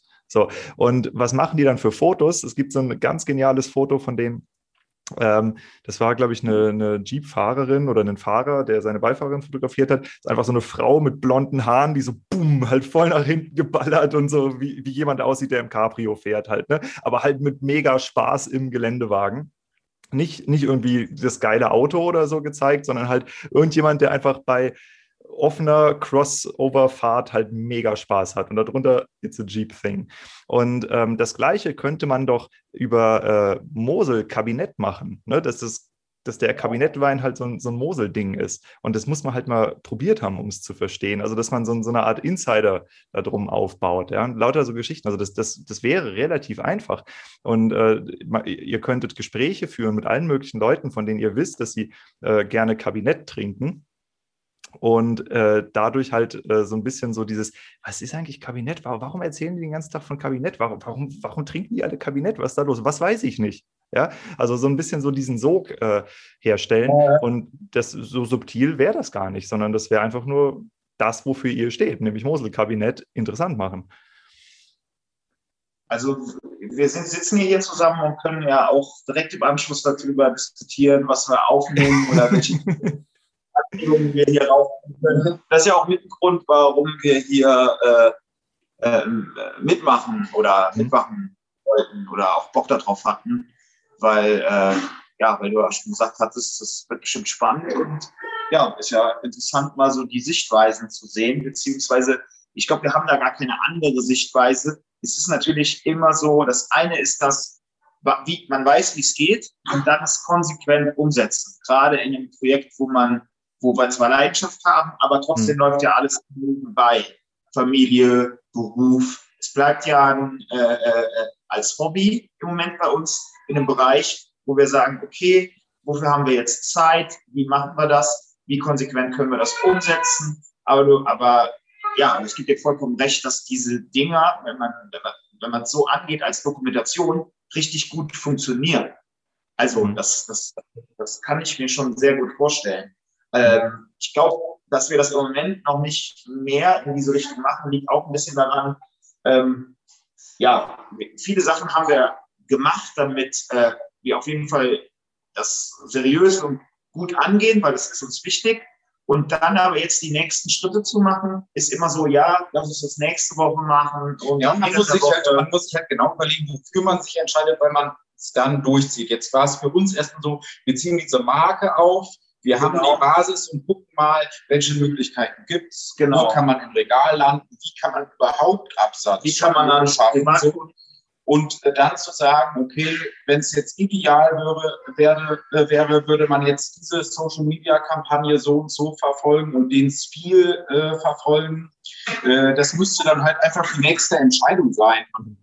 Ja, ich sage mal, das, das wäre aber, wenn ihr, wenn ihr ja sagt, dass ihr genau die Problematik habt, dass die Influencer, und ich möchte das nochmal betonen, ich finde es super cool, dass ihr diesen Influencer-Weg gegangen seid, ob das jetzt erfolgreich war oder nicht, weil ihr euch damit ja zu einem Weg committed habt, den ganz viele Leute in der Weinbranche halt komplett wegignorieren. Ja, aber ähm, wenn ihr merkt, dass die, dass äh, vielleicht sogar Leute, also die als Influencer interessant wären, dann probieren hintenrum den Wein vom Winzer zu kriegen, dann ist euer offensichtliches Problem die fehlende Markenstärke.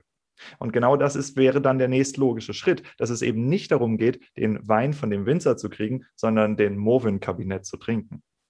Ja, weil Movin dafür steht, den geilen Shit ausgesucht zu haben. Und was offensichtlich auch nicht kommuniziert ist, was ihr in eure Kommunikation einbauen solltet, dass es eure Weine in der Form, wie sie bei euch auf der Flasche sind, eben nicht beim Weingut auch noch unter dem Eigenlabel des Weinguts zu kaufen gibt, sondern dass es eine Sonderedition ist für Movin, die Movin exklusiv ist. Also die Exklusivität ist offensichtlich nicht rausgearbeitet.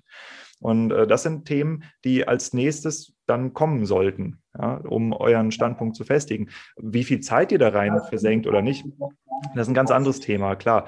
Ähm, aber rein strategisch, ich finde das nämlich super toll, das Projekt, was ihr da habt. Also wirklich, ich, mich, mich begeistert das als Winzer persönlich. Äh, ich komme jetzt nicht von der Mosel, aber ich habe halt im Rheingau gelernt. Also ich, auch ich habe diese Riesling-Affinität und weiß genau, wovon ihr da sprecht. Und ich kenne auch diese Mosel-Kabis. Ähm, mir schmeckt das persönlich auch am besten. Also ich mag nur alte, trockene Rieslinge und äh, wenn, wenn ansonsten halt so diese etwas süßeren, leichteren und genau das sind halt diese Kabi-Weine, die aber trotzdem halt super, super Geschmack, Mineralik haben und auch äh, toll. Also genau, ne? deshalb probiere ich euch einfach so ein bisschen äh, das, was ich halt sehe, mit, mit an die Hand zu geben. Ähm, ja, ist auch eine andere Sichtweise zu kriegen, weil aus der eigenen Perspektive denkt man ja auch vielleicht immer so, okay, ähm, man, man, folgt ja auch ein paar anderen Winzer und sieht dann so, dann haben die mal ein Bild aus dem Weinberg. Das gibt es ja. Und dann denkt man so, ja, das ist so der Standardsache und das will man vielleicht nicht kopieren. Aber aus einer anderen Perspektive, aus deiner ist jetzt so, dass es das eigentlich voll wenig gibt. Also wenn man ja paar, paar es gibt ja, wenn man bei der Mosel vernetzt ist und kennt viele Weingüter, und wir kennen ja nicht nur diese sechs, sondern wir kennen ja äh, Hunderte, da hat man natürlich den Eindruck, dass es genau das, was du beschreibst, gibt und äh, ziemlich häufig sogar. Aber vielleicht ist es. Äh, äh, äh ja, aber, aber jetzt, äh, guck mal, die, die Weinwelt lebt von den Spinnern, die sich mit Wein auseinandersetzen. Ja, also ja. Hm. Also ich, genau, was, was, ich noch sagen wollte, die, die Weinwelt lebt ein bisschen von den, ich habe es eben gesagt, Spinnern oder von den Verrückten, die sich mit Weinwelt auseinandersetzen, äh, mit Wein auseinandersetzen. Und ihr zwei seid halt so welche, die gesagt haben, ey, wir haben eigentlich mit Wein überhaupt nichts zu tun, bumm, lass mal Wein machen. Voll geil, wir lieben das hier total. Und das, das ist halt, das ist kurios. Ja, und äh, das gibt es schon unter Winzern, sind einige dabei. Ähm, ich habe in, äh, in Wiesbaden habe ich mal in einer Weinbar gearbeitet. Das ist ein Typ, der ist eigentlich Naturfilmer, also der macht halt so, so Tierdokumentation, ist ständig im Ausland und importiert gleichzeitig französische Weine und betreibt so ein Mini-Restaurant Canal du Midi, was irgendwie sehr unregelmäßig aufhat, wo du halt so krassen französischen Käse und krassen französischen Wein kriegst, äh, weil es ja. einfach so ein echt so, so, so ein Überlebenskünstler ist, der halt irgendwie sein Ding halt mit geilen Wein und geilen Käse hat. Und so eine Story macht ihr da ja im Wesentlichen auch. Und das ist nicht so häufig. Also wenn man sich den, die normalen Durchschnittsleute draußen anguckt, äh, für die ist das schon sehr, sehr aufregend, was ihr da tut. Ja, ja, es, ja, es ist einem selber nicht so richtig bewusst. Es ist aber so. Also ihr, das ist absolut Ausnahmeverhalten, was ihr da an den Tag legt. Und das ist ziemlich cool. Ja, ja. gut zu hm. hören. Ja, absolut. Also deshalb, ich, ich möchte euch nur ermutigen, dass ihr, dass ihr den Weg ein bisschen weitergeht, weil wir haben auf der anderen Seite, ich weiß nicht, wie sehr ihr euch damit auskennt, aber es gibt äh, in der Weinbranche gibt es den sogenannten Branchenstrukturwandel. Habt ihr davon schon mal was ja. gehört? Nee, nicht, wenn, ich weiß nicht genau, was du meinst. Nee. Okay, also Branchenstrukturwandel, das gibt es jetzt, äh, Stichwort AI in den meisten Branchen, dass äh, einfach alles auf den Kopf gestellt wird. In der Weinbaubranche ist es so, dass äh, in den 70er Jahren gab es so ein paar 70.000 direkt vermarktende Betriebe, also die Flaschenweine produziert haben. wir sind heute, glaube ich, schon unter 12.000. Ja, also es gibt ein massives Aussterben der Weingüter. Und ähm, das sind die kleinen Weingüter, also die Nebenerwerbswinzer, die äh, ja, Hobbywinzer, aber auch die halt in erster Linie, die unter einem Hektar produzieren, ähm, die sterben alle aus, weil die Fläche, die bewirtschaftete Fläche und der Weinoutput, ich meine, klar, jetzt jahrgangsschwankend, aber er bleibt einigermaßen stabil, ähm, während gleichzeitig die Menge der Weingüter immer mehr abnimmt, abnimmt, abnimmt und die Weingüter, die da sind, größer werden, größer werden, größer werden. Das heißt, du hast so eine Art Industrialisierung, die stattfindet. Und dabei geht halt ganz, ganz viel verloren, ja, weil äh, viele Betriebe, also es gibt natürlich ganz viele Weingüter, die wirklich auch auf Leidenschaft äh, beruhen und Leute, die Bock haben, im Weinberg zu stehen. Aber es gibt eben auch die Betriebe, die eigentlich nur noch so Gelddruckunternehmen sind. Und ähm, je, je größer die werden, desto mehr können die aufkaufen ja, desto mehr äh, Einheitswein entsteht auch. Ne? Also ich meine, das ist wie mit äh, den, den Anhäuser Buschbieren. So, die sind halt überall die gleichen Biere. Ja, ob du jetzt, die, äh, hast halt noch starke Marken, aber langweilige Produkte. Und ähm, genau das ist eben das, was, was halt so schade ist und wo ein Projekt wie das eure halt so komplett dagegen angeht, weil es halt sagt, ey, hier Kabi, Kabi ist geil, konzentriert euch mal mehr auf Kabi und übrigens, das ist alles das gleiche Zeug, aber eben doch nicht. Ja, also das ist genau die, die Denke, die dagegen angeht und die gebraucht wird. Ja, und deshalb ähm, wünsche ich mir, dass das äh, erfolgreich wird und größer wird, was ihr da tut. Also ich, da, für mich steckt da viel Herzblut drin, wenn ich sowas sehe, äh, weil dieses. Äh, bitte? Wir machen auf jeden Fall weiter. Ja, hoffentlich, hoffentlich, hoffentlich. Ähm, wollt ihr, wollen wir noch ein bisschen über euer Projekt sprechen? Und zwar, ähm, wie, viel, wie viel Flaschen macht ihr denn, wenn ich fragen darf, im Jahr? Ähm, also 5000. Ja, also bis sechs, ja, so 600 von jeder Sorte hatten wir oder 700. Äh, genau, 650, glaube ich, pro, pro Sorte. Mhm. Ja, das ist oder, doch mal eine Hausnummer. Seid ihr, schafft ihr das, die auszuverkaufen?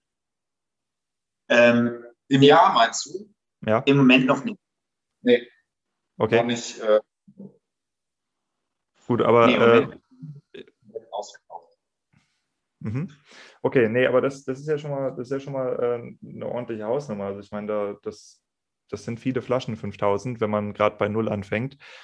Ähm, das haben wir am Anfang auch gemerkt. Immer ein bisschen, äh, äh, deswegen sind wir ja, wie Felix schon sagte, so blauig da rein. Ja. Und äh, aber also mit allen Winzern haben wir ein vertrauensvolles Verhältnis und die wissen auch alles, was wir machen und da arbeiten wir auch zusammen, sonst würde das nicht funktionieren. Also ja, wenn wir jetzt, ja. Ich meine, was ganz gut ist, dadurch, dass wir dieses Festival hier an der Mosel organisieren gleichzeitig, hatte man immer ähm, das sozusagen als Backup noch wenigstens so eine Großveranstaltung, auf der man auf jeden Fall auftritt. Und da geht schon mal einiges irgendwie auch über, äh, über die Bühne dann. Ähm, deswegen konnten wir da ein bisschen mehr machen, aber es ist trotzdem ähm, mit 5000 zu starten, haben wir dann auch gemerkt, äh, das ist schon. Ja, ja, im Nachhinein hätte man äh, weniger äh, machen müssen. Andererseits, man lernt ja immer dabei und äh, ähm, ja, da, so haben wir halt begonnen und äh, da kam man dann erstmal davon dann nicht weg. Aber mhm. ähm, so was, sind, was sind die Distributionswege, die für euch am besten funktioniert haben bisher? Ähm, also wenn man ganz ehrlich ist, hat sehr viel funktioniert äh, über private Kontakte, Freunde. Das hat im Moment noch am besten funktioniert, dadurch, dass wir auch ein Festival machen. Also ich kenne relativ viele Leute, da konnte man dann äh, äh, äh Wein verkaufen und äh, und dann natürlich immer mal wieder so häppchensweise die unterschiedlichen Wege halt. Also wir waren im Moment noch komplett in der, am Ausprobieren, was funktioniert und dann funktioniert das mal, dann funktioniert das auch irgendwie nicht. Also so ein bisschen ist es, man kann noch, wir, wir haben noch nicht so einen 100% klaren Weg, okay, das ist das Ding, damit läuft es von selbst. Und das, glaube ich, wird es auch nicht geben. Es wird, glaube ich, immer eine generelle Pflege sein. Also als wir natürlich eine Zeit lang dann auf, in Köln auf dem Markt waren, hat das natürlich funktioniert. Sobald man dann nicht mehr auf dem Markt ist, funktioniert das nicht mehr. Und so ist es auch äh, mit den Influencern, so ist es mit, äh, mit allem. Also man muss halt immer dranbleiben, um die, um, um, die, um, die, um die, die Flaschen auch zu verkaufen. Und im Moment ist halt noch der, der, der, ich sag mal, der Aufwand steht noch in Zug, ist noch zu hoch für den Ertrag. Mhm, also wenn man verstehe. Arbeitnehmer ist oder irgendwo arbeiten gehen kann und äh, verkauft dann so und so viele Flaschen, wenn man den ganzen Abend dafür verwendet hat, ist es ja nicht wirklich äh, äh, ähm, wirtschaftlich. Dann mhm. ist es wirtschaftlich, wenn man seine eigenen Stunden nicht rechnet. Aber äh, sobald man sagen würde, okay, ich äh, äh, rechne meine eigene Zeit damit, lohnt sich äh, das noch nicht. Aber da sind wir halt am Ausprobieren und äh, ja, wird sich zeigen, was da, was da funktioniert. Das Gute ist natürlich, es gibt schon so die ersten, die nachbestellen und so wächst es so, so auch ein bisschen automatisch. Hm. Seid ihr mit den Kunden, die nachbestellen, also die wirklich, sag mal, treue Fans sind, seid ihr mit denen im Austausch, was die in euch sehen und äh, warum die nachbestellen? Nee, wenig. Das solltet ihr wenig. dringend tun. Das solltet ihr sehr ja. dringend tun, um zu verstehen, was der, der Markenkern ist oder der, der emotionale Trigger, diese Weine nachzubestellen. Ja, also natürlich bei den Leuten, mit denen man über verschiedene Ecken sowieso schon im Kontakt war, spricht man natürlich darüber. Aber ich sage jetzt mal, der komplett fremde End, äh, Endkonsument, mit dem hatten wir wenig Austausch. Hm. Ja. Also das, das würde ich an eurer Stelle mal angehen, weil das ist ungefähr die wertvollste Information, die ihr euch holen könnt. Und ähm, ja. Ich wollte euch auch noch einen mitgeben, nämlich ähm, was ich glaube, was euer Projekt an extrem tollem Potenzial bietet, was fast noch gar nicht gehoben ist, ist, wenn Winzer sich gegenseitig empfehlen. Ja, weil ähm, für, für Endkunden, die eigentlich keine Ahnung haben, ist es doch sehr, sehr aussagekräftig, wenn ein Jungwinzer sagt, ey, klar, meine Weine sind geil, aber das Zeug ist auch gut. Und ihr könntet ähm, so eine, eine Art, ein, ein Video oder eine Videoreihe praktisch mit den Winzern anstoßen, wo ihr gar nicht aktiv sein müsst, sondern wo der, jeder Winzer probiert mal diese Weine von dem anderen und gibt seinen Senf dazu ab. Ja, und man kann das dann so, so Shopping Queen-mäßig oder so, das mit so Ratings machen und keine Ahnung, irgendwie halt ein bisschen, äh, kennst du dich aus, Felix, wie man Videos macht, ja. Und ähm, das wäre aber hochinteressant, weil ihr habt doch da diese, diese unterschiedlichen Weine und das ist doch für die Winzer auch gerade das Interessante, dass man mal guckt, okay, wir haben hier vergleichbare Produkte untereinander, was sind denn die, die Nuancen, was sind denn die Feinheiten? Vielleicht vergärt der eine, der macht seine äh, Spontangärung ähm, wild, ungezügelt, also das heißt, der lässt die Temperatur hochschießen, wie er will, der nächste sagt, okay, ich kontrolliere die Temperatur, bumm, anderer Wein, ja, dann hast du vielleicht unterschiedliche Gesteinsarten oder du hast eine Woche früher, eine Woche später gelesen oder so, ich weiß ja nicht, wie sehr sich die Weine da unterscheiden, aber das wäre hochinteressant, glaube ich, um auch den, den Wert dieses Pakets äh, nochmal zu unterstreichen. Und wenn man, sag ich mal, so ein Paket kauft mit sechs Flaschen und dann noch einen keine Ahnung, 45-minütiges insgesamt eine Videoreihe dazu kriegt, wo die einzelnen Weine von den unterschiedlichen Winzern bewertet sind, das hat einen enormen Zusatzwert für den Kunden. Ne? Mhm. Ja, das ist eine ganz geile Idee eigentlich. Finde ich auch, ja. wenn man das in dem Paket fast anbietet. Aber ihr, ihr, ihr, habt, ihr habt so ein tolles Asset da. Also ihr habt wirklich, das ist ein interessantes Paket. Richtig, richtig interessant. Ja, und auch um, um zu sagen, okay, ich weiß, dass ich mich für Wein interessiere und ich will jetzt mein Verständnis für die Nuancen des Weins auf ein höheres Level bringen. Dafür ist euer Perfe Paket perfekt. Für Leute, die schon ja. angefixt sind und jetzt anfangen wollen, dass sie mitreden können, ihren Geschmack zu auszubilden. Ja. Und ähm, das müsst ihr bedienen. Ja, und äh, dann kann das, glaube ich, kann das echt was Gutes und auch was sehr, sehr, sehr Einzigartiges werden. Also da bin ich, bin ich fest von überzeugt. Also insofern, äh, ich wünsche euch, wünsche euch, dass, dass, das, dass das voll durch die Decke geht. Ähm, Würde uns natürlich auch mega freuen. Ja, ja, ja muss, muss. Sollte es dann soweit sein. Ja, ja, äh, meldet euch. Ja, also falls ihr, falls ihr nochmal irgendwelche Maßnahmen in die Richtung äh, ergreift oder so, meldet euch gerne. Ja, ja. Wo sitzt du ähm, eigentlich? Auf dem Tisch. nee, ich, wo, wo, wo, wohnst du? ich weiß, ich wollte dich nur ein bisschen auf den Namen nehmen. Ähm, ich wohne am Chiemsee direkt. Also ja. äh, zwischen, zwischen Chiemsee und den Bergen. Der Ort heißt auch Bergen. Ein ganz kleines Kaff, ja. aber ist, ist wunderschön hier. Ja, aber also ich bin auch einmal quer durch Deutschland gereist. Ich komme gebürtig aus Kiel, habe dann im Rheingau gelernt und mich hat es jetzt an die österreichische Grenze verschlagen. Immer weiter Süden nicht. Bitte? Und immer weiter Richtung Süden. Ja, ja, dem, dem, dem anderen Meer entgegen. Ja. ja. Nee, dem, dem Rotwein entgegen, dem guten. Wobei es hier in Deutschland ja mittlerweile auch sehr, sehr tolle Rotweine gibt. Und ja. ich in der Situation bin, wo ich auch Zugang zu den tollen Rotweinen habe. Aber ähm, ja. Ja, Nee, also es hat, hat mich echt gefreut, weil äh, ich finde, äh, Mobin ist ein tolles Projekt. Ja, ich hoffe, die Zuschauer, Zuhörer ähm, konnten sich auch ein bisschen dafür begeistern. Ähm, es muss im Wein nicht immer das total geleckte Adelsweingut mit 800 Jahren Geschichte sein, sondern es können halt auch einfach mal zwei junge Typen von der Mosel sein, die sagen, ey, hier fehlt was und äh, wir wollen jetzt diese Weine wieder in den Vordergrund bringen. Und äh, genau sowas ist Movin und die Weinbranche lebt davon, dass immer wieder Quereinsteiger einfach sagen, ey, keine Ahnung, was wir hier tun, wir machen das jetzt einfach mal. Und äh, ich finde es toll, dass ihr euch bereit erklärt habt, auch mit der Ausgangslage, die wie sie ja ist, dass ihr eben sagt, okay, wir haben diese Anzahl von Flaschen, wir wissen nicht genau, wie wir sie alle verkauft kriegen sollen im Moment, aber äh, es macht Spaß, wir haben da Bock drauf und dass ihr euch äh, in der Situation bereit erklärt habt, in den Podcast zu kommen, dafür auch nochmal Hut ab und äh, großen Respekt an das, was ihr da tut. Toi, toi, toi. Ja, ja. Dass dabei sein durften und ich bin schon richtig gespannt, auch die anderen Podcasts äh, zu schauen und zu hören in dem Fall. Ähm, zu schauen und zu hören. Wann soll das Ganze starten? Oder ähm ähm, der Podcast ist ab dem 1.7. online.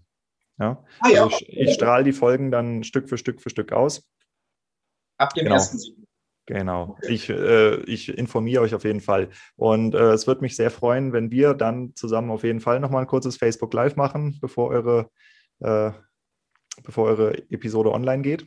Ja, ja können wir bestimmt. Ähm, ja, vielleicht können wir auch die Winzer mit einbinden. Ja, also warum nicht? Ja, also dass die Winzer sich gegenseitig nochmal auch mal ihre Weine bewerten. Also die, äh, die werden wir auf jeden Fall mitnehmen. Kannst du ja beobachten, wenn, ich hoffe, wir haben die Freigabe von dir, die Idee direkt aufzugreifen. Bitte, es sei euch geschenkt. Ähm, und mhm. genau, vielleicht schaffen wir es ja, ähm, wenn das bei euch funktioniert, dass wir uns in ein paar Jahren nochmal hören und gucken, äh, wie euer Weg weitergegangen ist.